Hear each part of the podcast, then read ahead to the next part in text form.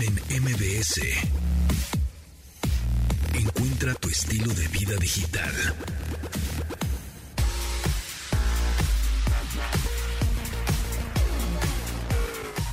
Amigos, bienvenidos a este programa de estilo de vida digital cuando son las 12 en punto de este 16 de marzo de 2022. Mi nombre es José Antonio Pontón. Muchas gracias por sintonizar MBS 102.5, ya sea en su radio FM o en su bocina inteligente o en Tuning Radio o, en, o nos descargan en la versión podcast que andamos en todas las plataformas, en Spotify, en Himalaya, en iHeartRadio, en este Google Podcast, en Amazon, en Apple, en todos lados.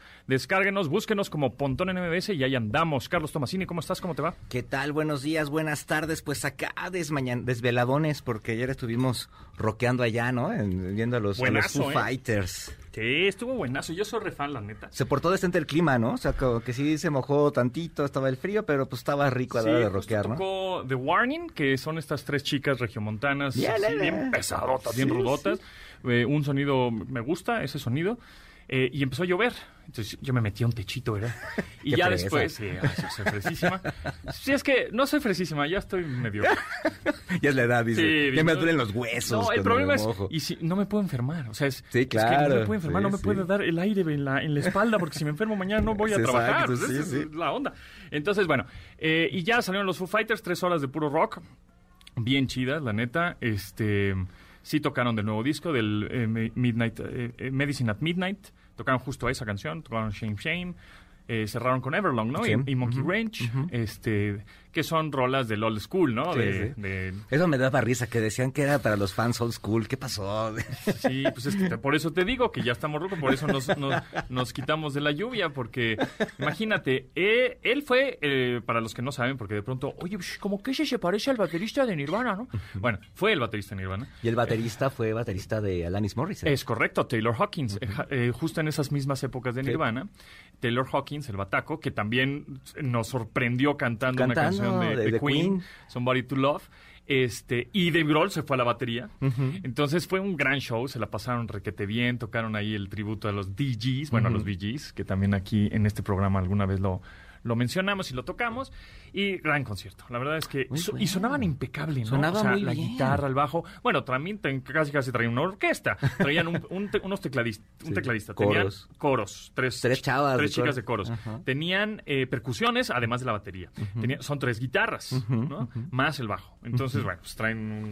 Muy bien, y además, este, como relajadones, ¿no? Sí. La otra vez que los vi, Fluyen. estaban como más rockeros y, y estaban como, como echando este relajo con la gente. Ahorita yo los vi como más relajados, más contentos, este, con ellos, así Total- como, como que no tenían prisas, ¿no? Ajá, como que fluían, va- vamos a pasarla bien, Sí. buena vibra, y entonces y eso- tres horas sin, sin meterse, no hubo encore, fue este corrido, ¿no? Entonces, corridito. Es así de wow. en la tercera canción ya Dave Grohl estaba empapado en sudor. Sí, exacto. Y hacía frío. Y hacía frío. Sí, gran, gran concierto, definitivamente. Y algo destacado de ahora de los conciertos, número uno, en la canción de... Ay, Breakout. Ah, de los, eh, de los, celulares. Entonces decía Dave Grohl, el, el frontman, bueno, vocalista de la banda, de Foo Fighters, decía, prendan las luces, yo quiero ver cómo está la banda, la- el público. A ver, saquen sus celulares y prendan la lámpara. Sí, ¿no? sí. El, el antes vintage encendedor. encendedor. ¿no? Y entrabas a los conciertos con un encendedor. Es más, cuando empezó a haber smartphones, había aplicaciones del smartphone que eran un encendedorcito y lo prendías. Exactamente, pero ahora, bueno, pues ya todos los celulares tienen la lamparita, Lamparita. la linterna o el- la, la luz LED. Y, y la verdad es que se ve increíble. Yo tomé ahí un, un story en, Sí. en mi Instagram. Ilumina, ilumina muy padre. Se, se- apagaron las luces y se prende el- el- To- la tribuna todo con el las público sí. con los te- teléfonos celulares, porque todos traían uno y todos prendieron su No lamparita. sé si recuerdas, Increíble. tú fuiste al concierto de YouTube en el Estadio Azteca el primero, el de 2000, porque creo que Fui fue al como el, el 2005. 360, que era No, una araña. el anterior. Ah, no, ese fue. Este, Bono dijo que eh, pronunciaban los, los celulares y lo que hizo la gente fue mostrar la pantalla del celular. Claro, nada más. Entonces, este, y es más, todavía era Micha y Micha smartphones y los otros. Y los este, otros que no son los smartphones. Este, y, y se veía padre, o sea, ahí fue la primera vez que me tocó que, que Bono pidió que abriera, que, que los, los celulares y se encendía chido, ¿no? Y ahorita ya traes lamparita, y Ya. una lamparita más fuerte. Sí, y más choncha. Entonces Sí, se ve se ve i- padre, increíble. Fue, sí. esa, esa fue un gran momento. Y también, eh, pues la gente toma eh, fotos y videos y luego nos echan todo el concierto. Yo no, eso sí no lo entiendo. Este grabando con su celular o y tomando fotos, un par de fotos, pues sí, la selfie, un story. Eso yo no entiendo. La X, gente, pero- es más, hay gente que va caminando y va tomando videos. Ese video se ve horrible, no les va a causar registro de nada, Sí. nunca más lo van a volver a ver. Es probable. O sea, yo tomo fotos porque luego, por ejemplo, si tú tienes el servicio de Google Fotos, este, te recuerda, ¿no? Hace Tal tres años, ¿no? Sí, sí, de repente te la notificación. Hace tres años fuiste al concierto. Y dices, ah, mira, qué padre. Recuerdos y está, está padre eso. Entonces tú sí tomas un par de fotos ahí hasta, ni siquiera que salgas tú, nada más random ahí como para el recuerdo en realidad. Entonces, pues yo dije, bueno, ahorita eh, eh, estoy probando el S22 Ultra, ¿no? Es un teléfono que tiene pues un zoom muy este muy choncho de di- 100 aumentos, este tiene una cámara de video, o sea, se presume mucho la cámara y dije, bueno, Para vamos la a ver. Vamos a ver qué tal está el- la, la cámara nocturna, bueno, el, el modo nocturno. Y efectivamente toma muy buenas fotos. Yo estaba muy lejos, aunque estaba en general A, estaba hasta atrás porque pues, no, no me quería meter mucho con, con la gente. Eres de los míos. Sí, yo estaba más atrasito. y entonces, la verdad es que sí, el Zoom sí me sorprendió porque es muy estable, aunque evidentemente para un concierto es muy difícil tomar una fotografía si tú, el- la cámara no es una cámara profesional que tira rapidísimo, o sea, tira como una cámara pro, ¿no? Una DSLR. Saludos a Tony François, que es profesional en, esto. en eso, exactamente, en fotografías de concierto. Entonces, eh, pues al- en el movimiento del- de los músicos y de las luces sale barrido. Aunque, Y con el zoom de repente se pixelea. aunque aún así se ven conceptuales, ¿no? Se ven así bien creativos. Barrido Ay, sí, con la luz este. Sí, ¿no?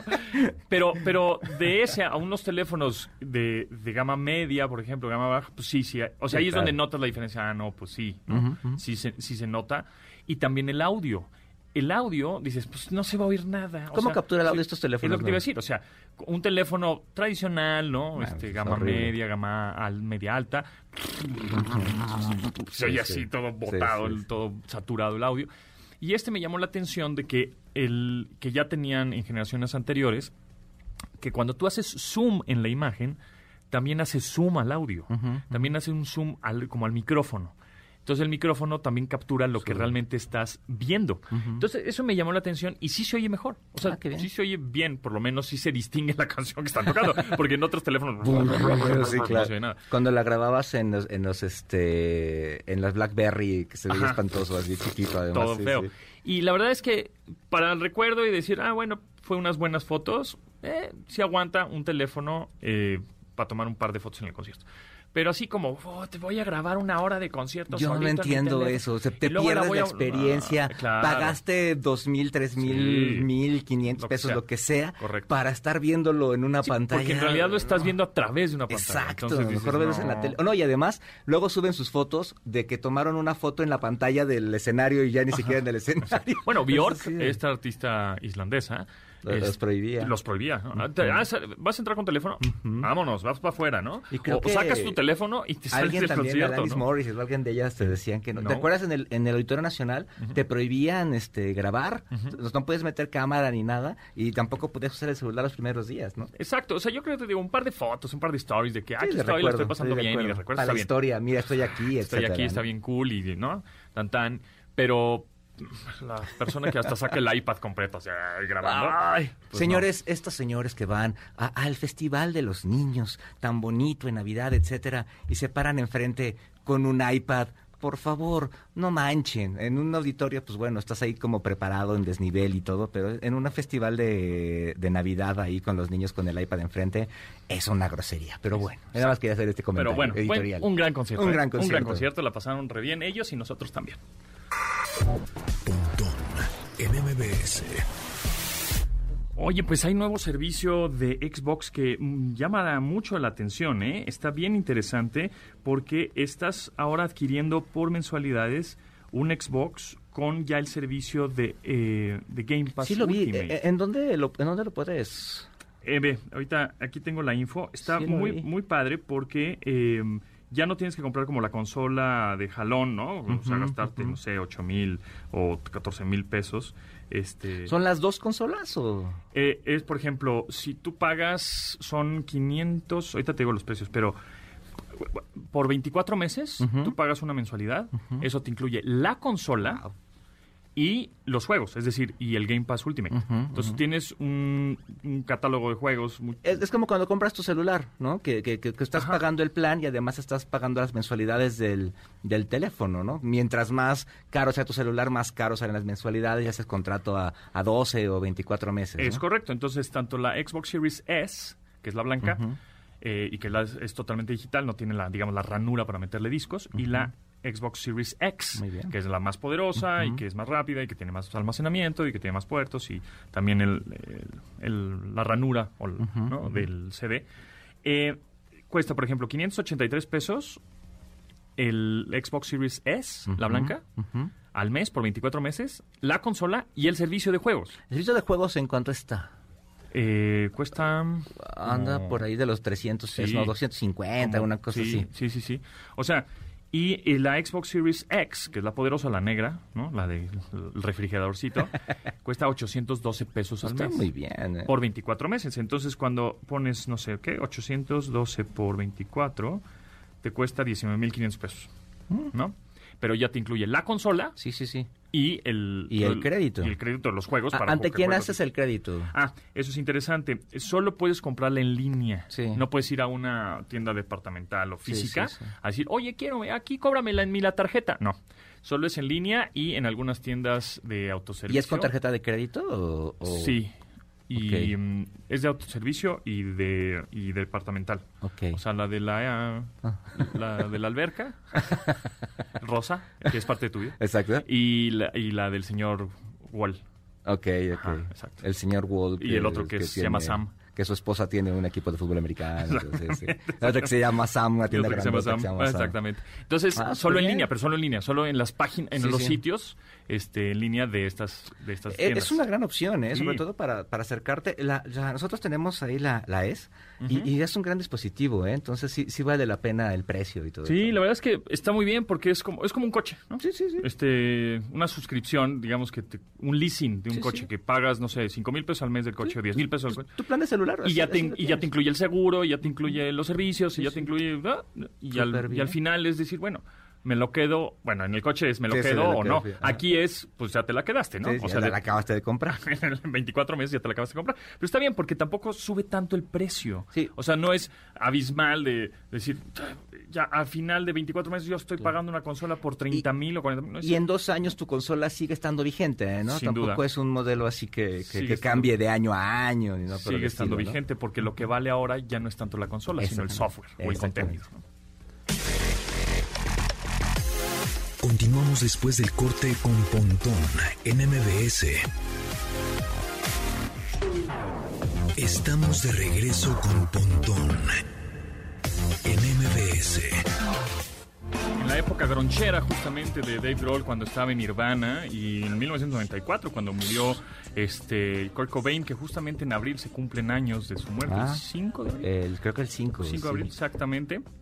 Bueno, pues estaba esta banda en 1994, sacó este sencillo, You Showed Me the Lighting Seeds.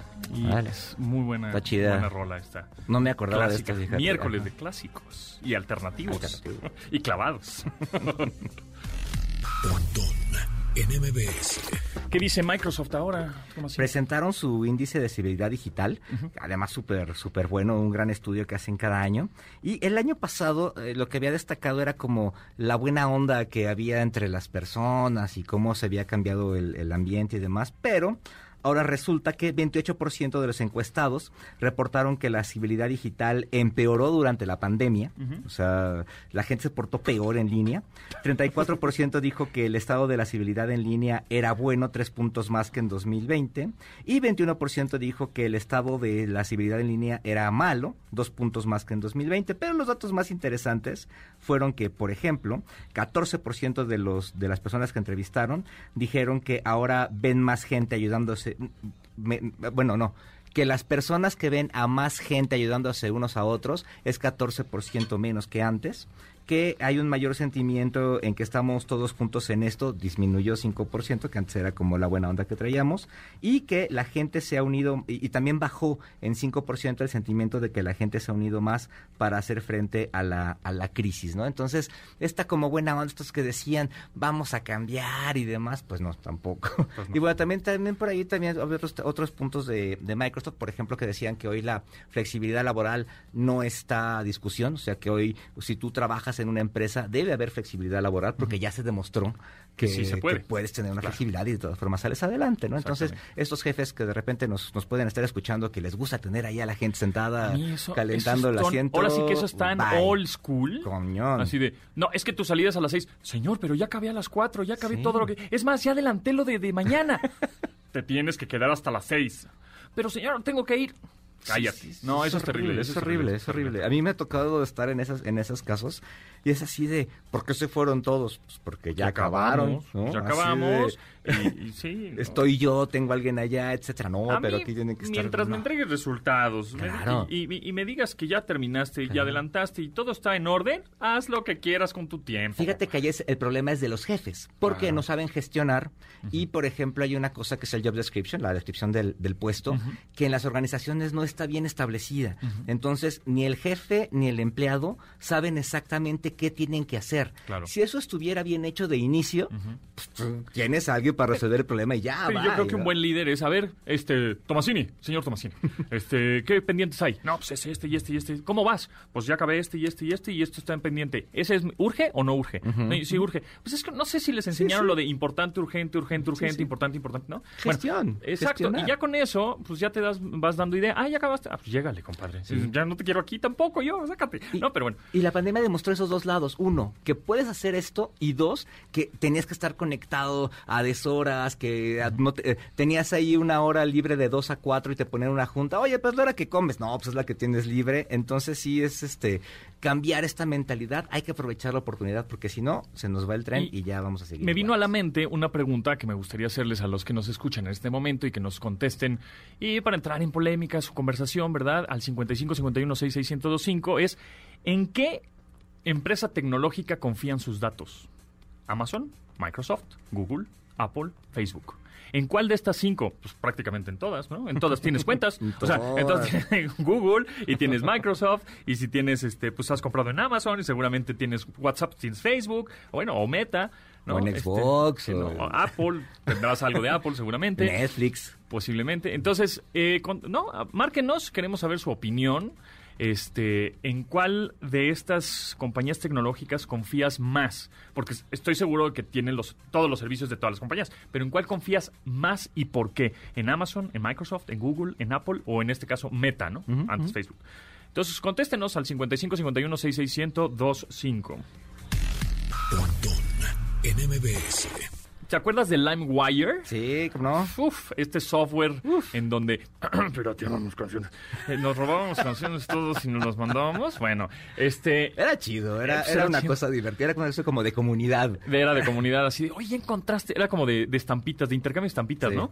De, oye, ya encontraste el tal rola, no, pues pásamela, súbela, no seas así, comparte tu disco, ¿no? Para que todos, este, con esto de peer to peer, o sea, podamos, este, eh, descargar canciones de, de, tu, de tu computadora. Aquí Que es era como- que la descargabas, o sea, era, era, era tuya. era, era tuya y, Sí, sí. y, y de todos los... Es decir, estaba ese archivo, es como el principio del blockchain, Sí, exacto. en donde estaba ese archivo, tú lo tenías en tu computadora, abrías tu computadora de alguna manera, ese software y, es- y esa aplicación nada más era la que estaba pública, para que más gente en el mundo Exacto. pudiera descargar esa canción que tú tenías, pero que también tenía otro amigo, pero que también tenía otro primo, y entonces des- por eso descargaba mucho más rápido. Hacías como porque- minería de porque, lo que se Porque hace. agarraba el archivo de varios de varias computadoras, ¿no? Entonces Era interesantísimo, este, era muy claro. sí. eh, Ese ese Medio invasivo, pero era... era... eh, muy interesante y bueno, pues LimeWire evidentemente porque eh, este Steve Jobs con iTunes Ah, cambió sí. totalmente la industria de la música y decir, bueno, pues pago un dólar y me va a caer una rola rápido, la voy a tener eh, legal y la voy a tener este, En mis dispositivos, en mis dispositivos sí. debía ser mía por siempre. Ujú. Pues sí, la compras, ¿no? Este, pero bueno, pues LimeWire, Napster, eh, Ares, eh, todas estas eh, softwares de peer-to-peer y de intercambio de canciones ilegales. pues se murieron con esto. Sin embargo, LimeWire está de regreso. Pe- Pero ¿se fue alguna vez? O sea, sí. Pues sí, medio se fue. Sí. ¿Qué? Sí, sí, o sea, sí. vaya, no, no, no la están, este, no la no compró alguien el nombre, nada. No, es como que le están dando un giro al negocio. Órale. Qué raro. Y ahora el negocio es que van a hacer, dice, la- en el sitio LimeWire o LimeWire, limewire.com, is back to bring digital collectibles to everybody. O sea, eh, NFTs. NFTs. Exactamente. NFTs o non-fungible tokens. Lo que va a hacer ahí en el, en el sitio, dice, eh, join a waitlist, o sea, que pongas tu mail y te van a avisar cuando esté disponible el LimeWire. Y el otro botón dice, I'm a creator, o sea, soy un desarrollador o soy un creador de justamente de arte digital. Entonces, em, pues lo que vas a hacer es seguramente subir tu arte digital, Tus creaciones. tus creaciones, y la gente se va a meter a LimeWire y va a decir, ah, pues esta yo empiezo a comprar eh, estos NFTs. Entonces, está interesante. Muchos todavía dicen, ah, los NFTs, guacala, no, es- no tienen futuro. Otros dicen que sí. Yo creo que va a ser... Yo es- creo que no va a ser NFT que hay ahorita. Algo va a haber. Va a, haber- va a ir evolucionando y este es el principio de algo en donde si vas a comprar cosas digitales, pues así como la rola, ¿no? Que- Sí, sí, sí. De iTunes, pues, de alguna manera es un NFT, eh, ¿no? Entonces, este, Sí, nos van a tener que crear la necesidad de comprar algo por esa vía. O sea, hoy en día Ah, arte o un... Sí, te da flojerita, ¿no? Sí, sí, o sea, un, un avatar, pues está chido, pero eh, sigue siendo muy de nicho y, sigue siendo caro. Pero va a llegar alguien, un- una de estas mentes que siempre llegan malditas sea que dices, lo- "¿Por qué el no nuevo Elon ocurrió a mí?". Musk, el Exacto. nuevo Mark Zuckerberg. Y se le va a ocurrir vender algo, algo, algo desde ahí aprovechando esa tecnología, ¿no? Exactamente. Entonces, bueno, pues ahí limewires.com está de regreso. En MBS. Tomasini, ¿tú usas Google Lens? Sí, y no me gusta. Oh. Yo Qué prefiero el, el de imágenes normal, el Ok. de búsqueda de imágenes, Bueno. por la chamba que, que hago. Claro, claro. Google Lens es una aplicación gratuita para iPhone y para Android. Y es una aplicación que te va a servir para reconocer objetos, para reconocer esculturas, monumentos, calles, eh, frutas, plantas, que ahora ya con la actualización 15.4 de iOS, que salió ya hace un par de días, este, para iPhone, ya puedes reconocer plantas. Ah, no. Entonces, cuando le apachurras así, le tomas una foto a una planta, ya te dice... eh, eh, Erectus, eh, Erectus, ¿no? O sea, no sé, Epocaliptus, eh, eca- Ecaliptus, ¿no? Entonces, este, está, eso está padre. Y eh, Google Lens, eh, la ventaja que tiene es que, por ejemplo, hace unos días, eh, el Chief el Cervantes me dice, oye, ¿cuáles son los audífonos que trae Residente en la canción de, de este, de que se echa un tiro con el J Balvin, ¿no? Trae unos audífonos. Se, le ve en los audífonos la marca, Ujú, ujú. Sennheiser. Pero a saber el modelo, pues quién sabe, ¿no? O sea, no sé, no, no- tampoco soy tan clavado, o sea, soy, soy algunos, pero ese no. Entonces, Google Lens me ayudó. Eh, puedes eh, reconocer fotos que tú tomas desde la cámara o desde Imágenes que ya que ya tienes en tu galería. Entonces, eh, hice un screenshot eh, de la, del, del video de Residente, en donde sales con su gorra, sale el micrófono, salen los audífonos, sale una playa. Entonces, inmediatamente Google Lens te dice, ¿qué quieres reconocer? Ay, Yo en esta imagen estoy reconociendo un micrófono, que es un Newman, no sé qué, bla, bla, bla. Estoy reconociendo una gorra, que es ta, ta, ta, ta, ¿no? Y estoy reconociendo unos audífonos, que son los Sennheiser HD60, no sé qué. Ah, Ay, ay. papacito. Entonces, este, para eso te sirve Google Lens. Y también, por si, por ejemplo, ahora que fui a Barcelona, al Mobile World Congress, hace unas semanas, este, vi una, una escultura ahí, ¿no? En la calle. Dije, ah, pues, ¿qué es esto? Está padre, ¿no? No sé, no dice nada, no hay una placa. Este, quiero investigar más. Abro Google Lens, eh, le tomo una foto y me dice, esta es la no sé qué de Barcelona. Oh. No me acuerdo, ahí la tengo apuntada, pero este, me dice, "Esta es la no sé qué de Barcelona. Y dije, oh, órale. Mira, ahorita Y lo- entonces te aparecen, además de la información, te aparecen más fotos relacionadas con eso. Eh, En lo que hablabas hice aquí la prueba con mis lentes, que son así de marca de la palomita, Ajá. este, y no salen. O sea, salen algunos muy parecidos, Algo parecido. pero no salen, No, no esos salen específicos. estos. Pero sí te reconoció que son unos lentes. ¿no? Exactamente. Y entonces, entre eh, eh, la gente que más suba. Mientras más lo usen, Y entre más lo usen, y entre más la misma gente nutra el Internet, pues la inteligencia artificial va a ser cada vez más precisa. Que eso es básico para la inteligencia artificial, Así ¿no? O sea, se va a hacer más robusta mientras más gente la utilice o mientras más uses tu dispositivo con inteligencia artificial, tu desarrollo, etcétera. Pero el chiste, amigos, es que nutran a la inteligencia artificial con buenas cosas y con fuentes y que sean verdaderas. Porque luego, Sí. por ejemplo, si tú buscas en Google mi nombre. José Antonio Pontón, edad, aparece 78 años. o sea, obviamente, eh, y co- se confunde porque Pero hay un sale- ciclista Es que español que también se llama igual que yo y tiene 78 años. Entonces, pero sale mi foto. Entonces Sí, hay, sí. se hace una mezcla en donde, amigos, pues, pues, hay que nutrir el internet, pero de formas, ¿no? Lo que platicamos el lunes. Sí, exacto. Que, que decían que el día del Twitter el 12 de marzo, Ajá, ajá. nada más porque se les Y ocurrió. como lo dice mucha gente, como- aparecen los de hasta arriba de Google, Mil etcétera. y veces se hace dicha una mentira es verdad, ¿no? Exactamente así dice. Entonces, pu- pues no, ¿no? Hay que investigarlo un poquito más. Y justo por eso Amazon está haciendo esto de Amazon Answers, Sí. En donde tú como usuario te metes este, de manera gratuita y te pone muchas preguntas que la gente está le está preguntando a Alexa y este a Echo le está preguntando ese tipo de cosas un chorro de cosas y entonces tú si la sabes porque bueno el chiste es que la sepas de verdad y no te la Sí, inventes claro. y que, obviamente hay también inteligencia artificial y hay una curaduría de contenidos ahí humanos que dicen no pues este cuate nos está choreando no puedo subir esa respuesta pero este la gente pregunta cosas. Y entonces tú como humano respondes en ese sitio, en ese template, en ese dashboard, contestas ta, ta, ta, esto y entonces se verifica y ya esa respuesta cuando tú le preguntas a Echo o Alexa esa pregunta em, te dice un usuario, o sea, Alexa mismo te está diciendo, no te estoy diciendo yo, Sí, Alexa, no, no, es ¿qué dice un un usuario, eh, contestó esto, ¿no? O sea, como diciendo, se está lavando un poco las manos. Sí, sí. Pero, pero eso, es, eso es importante, porque si nosotros como humanos nutrimos al Internet de pura Sí, por aquí. popó, pues popó tendremos, ¿no? De, Entonces- de hecho, este, Alexa, por ejemplo, manda un correo a tu cuenta con que la, con, con la que la tienes dada de alta y este y te dice los viernes, oye, pregúntale esto, pregúntale aquello y eso también sirve un poquito para que haga ejercicio, el, el- el, digamos el, el robot para, para que vaya así haciéndose más fuerte, ¿no? Correcto. Márquenos 55 51 66 105. ¿En qué empresa de estas confían más y por qué?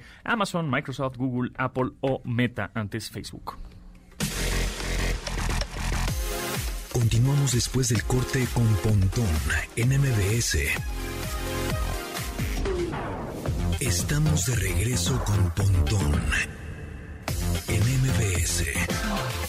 The Roots, canción de 2002 en este miércoles de clásicos. 20 años esta rolita, nada más. 20 añitos. Y fíjate, esta, esta para mí es nueva. ¿Es, nueva? Es de las nuevas. Es de Esta las acaba nuevas. salir, esta va a pegar, ¿verdad? Es del 2000. Es del 2002, 20 años tiene esta canción de The Roots, se llama The Sith 2.0.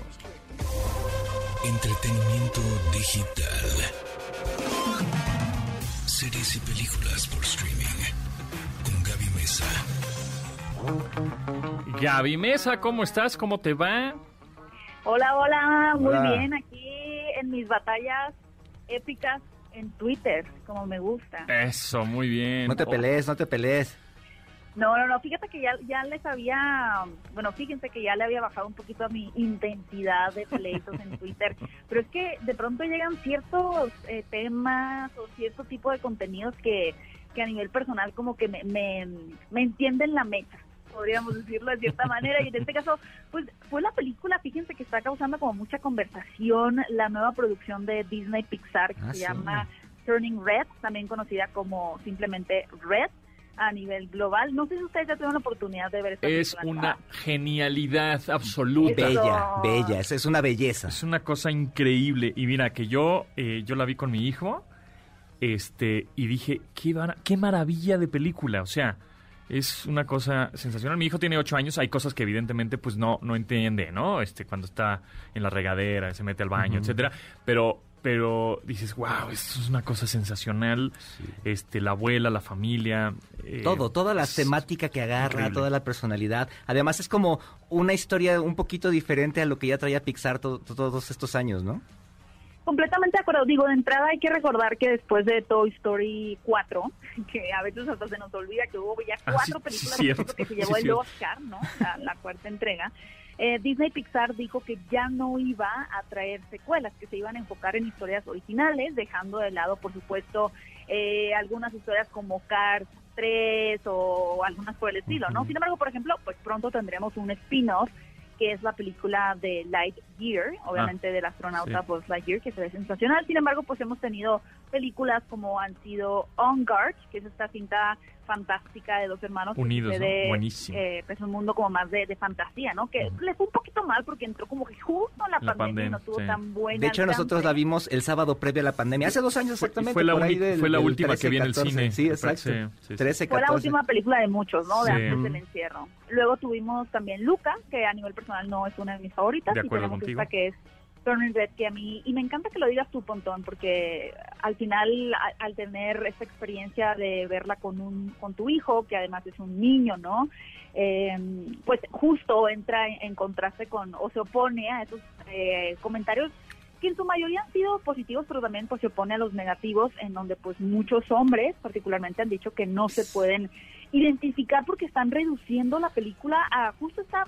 Pequeña escena y que tú mencionaste que tu hijo tal vez por ser eh, niño pues no se identifica que tiene que ver con los cambios hormonales de, de la pubertad, ¿no? Oye, pero pues, sí al final pues como yo por ejemplo yo de niña pues tampoco me identificaba con los cambios hormonales Claro, que tienen los hombres, ¿no? Y las experiencias físicas que tienen que, que enfrentar y cómo las manejan y, y que a veces eh, la- las enfrentan con vergüenza y luego ya como que las abrazan. Pues a mí no me pasan porque mi, mi físico no me permite tener esas experiencias, pero puedo empatizar con la parte eh, de la familia, de las relaciones con los amigos, ¿no? En el caso de la película, de las generaciones, de la presión de ser Eso. pues el hijo perfecto, Claro. ¿no? De esta búsqueda de la identidad, lo que tienes un poquito que, que dejar atrás, ¿no? Y es esta eh, idea de, de la perfección ante los padres y también empezar a ver, pues, por tu propia identidad también. y de, y de y de controlar tus sentimientos, ¿no? Que es lo que está Exacto. haciendo esta esta Mi- Mai Mei, Mei, ¿no?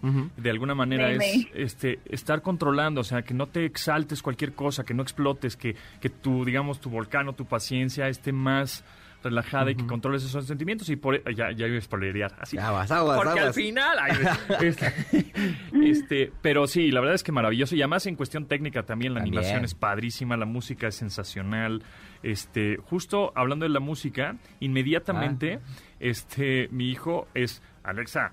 Pon Turning Red, ¿no? O sea, y entonces puso la, la le, le- le gustó tanto la canción del que donde están todas las, la, la Ah, familia. sí, y donde las- unen fuerzas. Ajá, Esa que unen más fuerzas. le gustó, qué chistoso. Claro, en donde que es el como el ritual de la, la- de la luna, en Ajá. donde dice él es que eso me da justo esta fuerza familiar Ah, en donde chido. con ese me, me- como que como que es una, una onda medi- de meditación, ¿no? y entonces sí, entro en esa meditativa. meditación y controlo mis sentimientos. Entonces dije, esto es maravilloso, es una gran película y también de alguna manera pues nosotros lo vemos como humanos, es decir, pues es una humana o y unos humanos que están pasando, bueno, es una caricatura, pero este eh, pero son, son humanos, es gente, ¿no?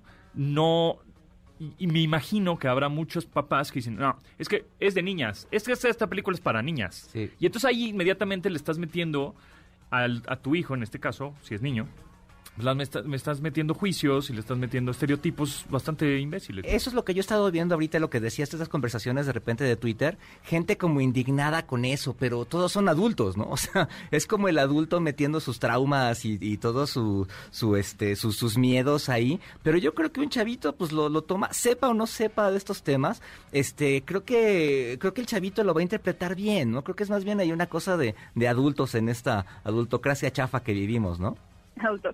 Y tocas un tema bien importante ¿eh? y tienes mucha razón porque al final usualmente sí son los adultos y toda la ideología con la Claro. que ellos cargan que impiden. Por ejemplo, yo de niña siempre quería jugar eh, con las pistolas estas eh, de agua, ¿no? O con los carritos, los Hot Wheels, pero no era que yo pensara, no, bueno, es que no puedo jugar eso porque es para niños, sino que los adultos eran los que me ponen caminando a decir, tú no puedes jugar eso porque es de niños, ¿no? Y sí, sí es eh, quienes están más limitados, pero por lo que he visto también de, de comentarios de padres de familia, igual que, que ustedes, pues han dicho como, a mi hijo le encantó, a mi hija le encantó, a todos como familia nos, nos dio este espacio para poder platicar también de, a ver, qué entendiste con la película, de- del rol de la madre, del rol de papá, o sea, cómo te sientes con eso. Y creo que es importante, ¿no? Al final creo que mucha gente siente esta idea de que Disney o Pixar tienen que educar a los hijos cuando no es el caso, ¿no? Es Exacto. solamente puede ser Correcto. puede ser y si los padres deciden un punto de partida para abrir conversación en, en, ciertos temas. O también puede ser visto como un mero entretenimiento, ya dependerá ahora sí que de, de, de cómo quieran darle ese uso a una película, pero no es la labor de los de Disney y de Pixar, pues educar tampoco algo así. Oye, y si no tenemos eh, la plataforma del, de Mickey Mouse, no podemos verla, ¿verdad? Me parece que no será posible, no será posible, pero la, una película que ya llegó a renta en formato digital y en compra también es Spider-Man No Way Home, así que si ustedes no vieron una película que realmente me parecería poco probable que no hayan ido a ver esta película eh, protagonizada por Tom Holland, Tobey Maguire y Andrew Garfield, pues ya está disponible para que la puedan comprar y ver su momento favorito una y otra y otra vez. Oye, por cierto, en el cine vimos Belfast el fin de semana y es una maravilla, ¿eh? Me encantó, me gusta mucho Belfast. Me sorprende un poco pensar que es el mismo director que dirigió Thor, eh, Muerte en el Nilo, que me pareció un poco deficiente, la verdad, y esta película bellísima, eh, Belfast, creo que mucho se comparó con Roma, aunque no podrían estar, digo, no podrían tener narrativas más diferentes. Al final sí comparten ciertas cosas como, uno, lo visual, ¿no? Eh, películas en blanco y negro. Segundo, la época en la que se sitúan, más o menos la década de los 70. Y el tercero, ser una experiencia personal en donde su director, en Roma, Alfonso Cuarón, y en esta película de Belfast, Kenneth Branagh, pues están hablando de su infancia. Sin embargo, Roma es un poquito más cruda.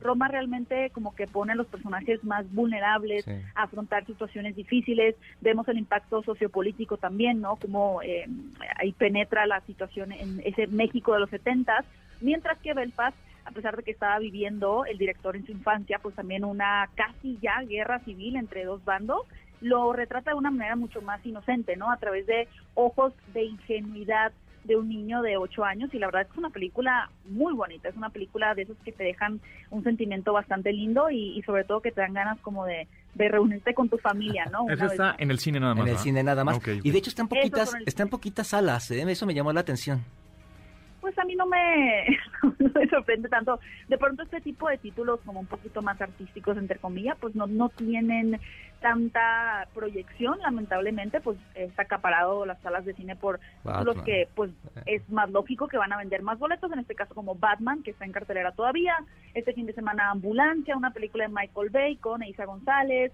con Jay Gyllenhaal, con Yaya Abdul Matin II, que seguramente pues también va a acaparar más adelante Sonic 2, entonces, bueno, Belfast está compitiendo en la categoría de mejor película para los premios Oscar que se van a llevar a cabo el siguiente domingo, no este, sino el que sigue el 27, si no me equivoco. Pero bueno, si tienen la oportunidad de verla y quieren ver algo diferente, Belfast creo que esa es una buena opción. Oye, ¿y Drive My Car no hay fecha para estreno? No, no, lo que pasa es que esta película de Drive My Car, eh, japonesa, también en competencia para mejor película, está en una plataforma digital que se llama Movie. Ahí la van a mm. estrenar. Va, nosotros, nosotros la vimos ahí en el Apple TV de Estados Unidos, entonces este ahí por si la quiere buscar ahí anda. La, la recomiendas. Sí, sí, está, está bastante chida, este, eh, como que al principio no te esperas que se vaya a mejorar y sí, dura tres horas, pero, pero al final está, está padre. Dura tres horas. Sí, sí, bueno, que me, que me avises para, para prepararme una buena botana. Antes y, y, no es familiar para que no la vean ahí con niños. y no es familiar, anotado. Por último, Gaby, este, ¿cómo te fue con Dua Lipa, que fuiste al concierto? ¡Ah, sí vimos! gracias por traer el tema a la mesa. Oye, que por cierto, Dualipa, yo ya comencé oficialmente mi cadena de oración.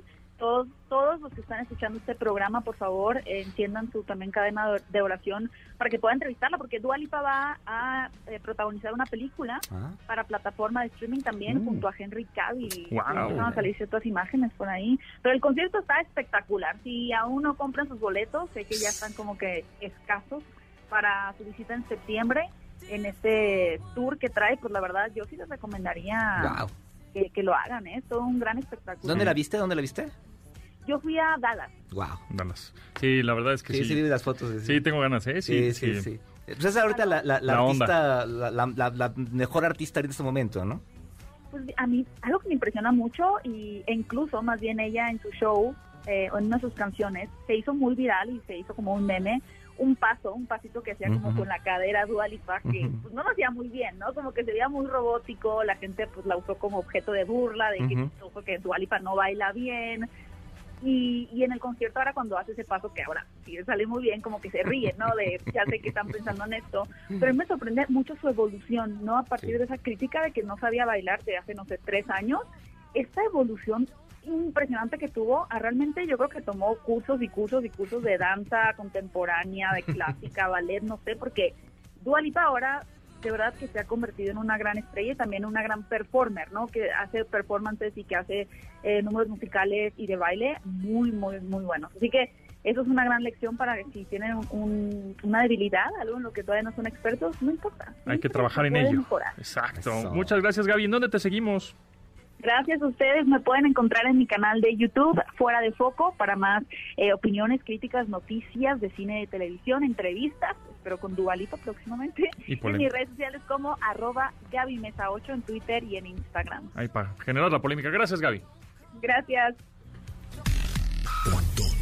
MBS. 55 51 66 y les tengo boletos, amigos. Sí, tenemos un pase doble para José el Soñador el jueves 17 de marzo, o sea, mañana mismo en el Centro Cultural Teatro 1. Que nos marquen y nos digan en cuál de estas compañías de tecnología confían más y se lo llevan en Amazon, en Microsoft, en Google, en Apple, en Meta. Márquenos al 55 51 625. Tenemos un pase doble para José el Soñador. Continuamos después del corte con Pontón en MBS. Estamos de regreso con Pontón en MBS. Tenemos pase doble para José el Soñador. ¿En qué, en qué nos marques al 55 51 6605 y que nos digas en cuál de estas compañías tecnológicas confías más y por qué? Amazon, Microsoft, Google, Apple o Meta. Ya tenemos a alguien, la niña. ¿Cómo estás? Bien, gracias. Bien, entonces, a ver, por, en, de estas cinco compañías tecnológicas, ¿en cuál confías más tus datos y por qué? Pues confío más en Amazon, es en la única compañía de esas que tiene mis datos bancarios y en la cual realizo transferencias y compras y pues creo que se les confío más. Ok, ok. Pero también tienes cuenta seguramente de Google, ¿no? Sí, sí, claro. Cuenta de Google, seguramente Meta, bueno, utilizas WhatsApp, evidentemente. ¿Y, ¿Y algo de Microsoft utilizas? Sí, claro, la paquetería. La paquetería, o sea, claro, Word, Excel, PowerPoint. Muy bien, pues ya está. Muchas gracias. ¿Cómo te llamas? José Luis. José Luis, no nos cuelgues, ya tienes tu pase doble para ir a ver mañana José el Soñador. No lo sueñes más. Atrévete a viajar con Stephanie Lewis. Stephanie Lewis, la Lewis, ¿cómo estás? ¿Cómo te vas? Ese, el pontón, ¿cómo estás? Aquí pasándolo. Esa. Ese, el Charlie, ¿cómo anda? bien. Bien, bien. Oye, este, pues traes un tema interesante de cómo eh, identificar agencias de viajes fraudulentas. Sí, está cañón. La verdad es que creo que es algo que me han estado buscando un poco con ese tema. Eh, de que, oye, pues compré un paquete y resulta que ya, ya me dejaron de contestar, ¿no? Entonces, básicamente eh, la primera señal es qué tan barato está, ¿no? si bien viajar puede, puedes eh, planearlo para que sea económico, no barato no es, pero económico te puedes ahí ahorrar unos cuantos pesos, ¿no? Pero si lo ves barato, esa es la primera señal de corre. Claro, la primera red flag, ¿no? O sea, si es muy barato, eh, es demasiado bueno para ser verdad, es que, ay, algo me están aquí, me están engañando. Sí, exacto, exacto. Sí, sí, sí. Y la segunda, bueno, pues si ya se quieren ir a una agencia que, que esté bien establecida, todo tiene que estar registrada ante Profeco y ante las secturas, ante la Secretaría de Turismo. Para que eso, bueno, vaya, es, es una, eh, es darle mucha formalidad es difícil para las agencias de pronto darse de alta y este, registrarse y todo eso. Es un trámite burocrático, pero pues sí, eso da la certeza a los viajeros de que pues ya existo, existo ante el gobierno y pues mis precios son los que hay. La verdad es que creo que si no son viajeros experimentados, quieren viajar y lo quieren hacer por medio de agencia, directamente dense cuenta si están dados de alta en, en estas dos dependencias gubernamentales. Generalmente lo que hacemos es que ya compramos los viajes en línea entonces, ¿cómo podemos identificar una agencia fraudulenta en línea? Porque pues están las conocidas, ¿no?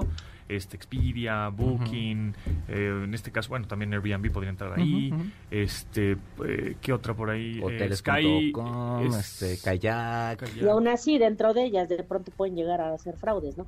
no, necesariamente es la plataforma, sino el hotel, etcétera, los, los de las casas del Airbnb, etcétera. Ajá, lo que ya hemos platicado. Entonces, aunque sean plataformas de viaje, pues aún así te puedes topar con uno que otro fraude, ¿no?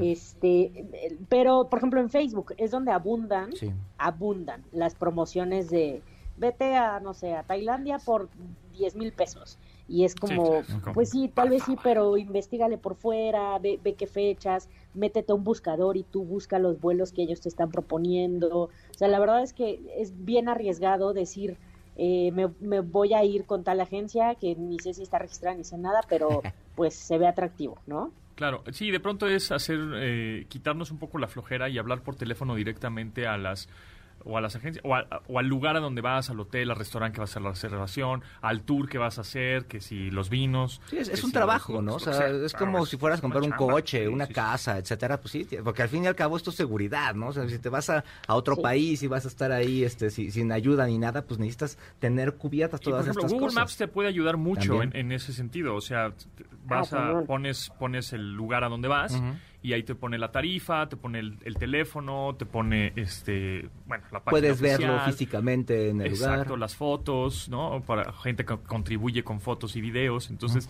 Google Maps a mí me, ha servido mucho eh, en los sentidos cuando voy de viaje, como más de vacación y eso. Exacto. No, la verdad es que y también Google, por ejemplo, si te si te registras, buscas, no sé, el nombre de la agencia, ¿no? Que está con la que quieres o tienes la intención de compra, y pues siempre pasa, si alguien ya fue defraudado, pues se va a quejar en foros, en, en Yahoo Answers y todo este rollo. Entonces te puedes ir dando cuenta un poco de la conversación, aunque no sea algo muy concentrado, puede haber uno que otro comentario que sea una, una banderita roja. O puede que no y te encuentres banderitas verdes, ¿no? Yo creo que no todas son malas, hay mal, hay, hay malas y hay buenas, ¿no? Entonces, más bien hay que hacer, como dice Carlos, hacer la chamba de vamos a buscar, a investigar si existen, si no, eh, en qué van y todo el rollo, ¿no? Porque no está padre el confiar nuestro dinero que de pronto te tardas tanto en ahorrar y, pues no. Sí, también recomendaciones. después. Ajá, y recomendaciones de alguien que ya fue, etcétera, ¿no? O sea, siempre todo lo que te aporte información para tomar una decisión es mejor. Totalmente. No, y la verdad es que yo siempre he pensado que al destino que vayas siempre está la posibilidad de que tú lo armes, ¿no? Pero pues sí te tienes que clavar a investigar y casi casi que conoces el destino primero por internet que por que pues, en vivo, ¿no? Entonces, sí, eso te rompe un poco la experiencia y lo que quieras, pero definitivamente es mucho mejor hacerlo así tú por tu cuenta y tú con tus medios, ir viendo de poco en poco el vuelo, el, en sitios que sí ya conocemos y que siempre hemos hecho nuestras compras, a ir directamente con uno que no conoces, que, que chiquito, que trae precios increíbles, pero pues ni siquiera sabes a ciencia cierta si sí está registrado en dependencias gubernamentales o si está registrado en dependencias de otros países y que tenga algún tipo de operación en México. Así es. Oye, nada más rápido para, aprovechar aquí el, tiempo y hablar también de esto. Este, hoy publicaron algunas cifras ahí, algunas rutas para el aeropuerto Felipe Ángeles, Santa Lucía, que se inaugura el lunes. Y dice que, por ejemplo, de Perisur vas a hacer una hora 35 minutos, de Santa Fe una hora 25, de Mundo E 1.10, desde el Aeropuerto Internacional de la Ciudad de México 57 minutos, del Auditorio Nacional una hora 15 minutos. Tú vas a usar... la teoría y otra cosa la realidad, ¿no? ¿Tú vas a usar el Felipe Ángeles? Fíjate que ya me toca volar a Monterrey el 31, ah. al norte. Y... ¿Y te vas a ir ahí? No, pedí, pedí que no, no salir del, aeropuerto. o sea, si les no vayan. no, si me programa mi vuelo, que no salga del aeropuerto, porque, y no es mala onda, pero genuinamente queda bien lejos, ¿no? ¿Desde qué zona saldrías? ¿Desde qué zona? Ajá. Ciudad de México. ¿Pero de qué parte de la ciudad más o menos saldrías ahí hacia el aeropuerto? Ah, de la del Valle. Entonces te tocaría más o menos, vamos a ver. Tendrías que salir seis horas Una hora veinticinco minutos según esto. para, este, un vuelo de 50 Yo hago 25 minutos al aeropuerto internacional de la ciudad. Exacto, no, y además, esas una hora 25 minutos, claro que no, o sea, vas a hacer más tiempo. Ahorita en domingo los que fueron en bicicleta hicieron una hora, dos horas y media casi. Ah, bye, hombre, no, y no, no, no, entonces, la verdad es que no, a mí no me convence salir de allá. perdón, perdón, pero... ¿A dónde te, en, dónde te mandan mensajes para decirte, no, si es la Lewis no sabe? ¿Dónde te seguimos? Me van a bulear. En arroba la Lewis me pueden bulear que ella no quiere salir desde la IFA. Si es que es bien fresa la Lewis. Muy bien. Gracias, Lewis, que estés muy bien. Nos escuchamos próximo miércoles por acá. Órale. Va. En los videos. Gracias, Tomasini. Nos escuchamos pronto. Gracias. El viernes. Eh, Y- el viernes, sí. Y nosotros mañana a las 12 del día se quedan con Manuel López San Martín en Noticias MBS. Mi nombre es José Antonio Pontón. Pásenla muy bien. Y bueno, pues síganos en arroba Carlos Tomasini, arroba Japontón. Eh, hasta luego. Bye. Pontón en MBS. Te espera en la siguiente emisión.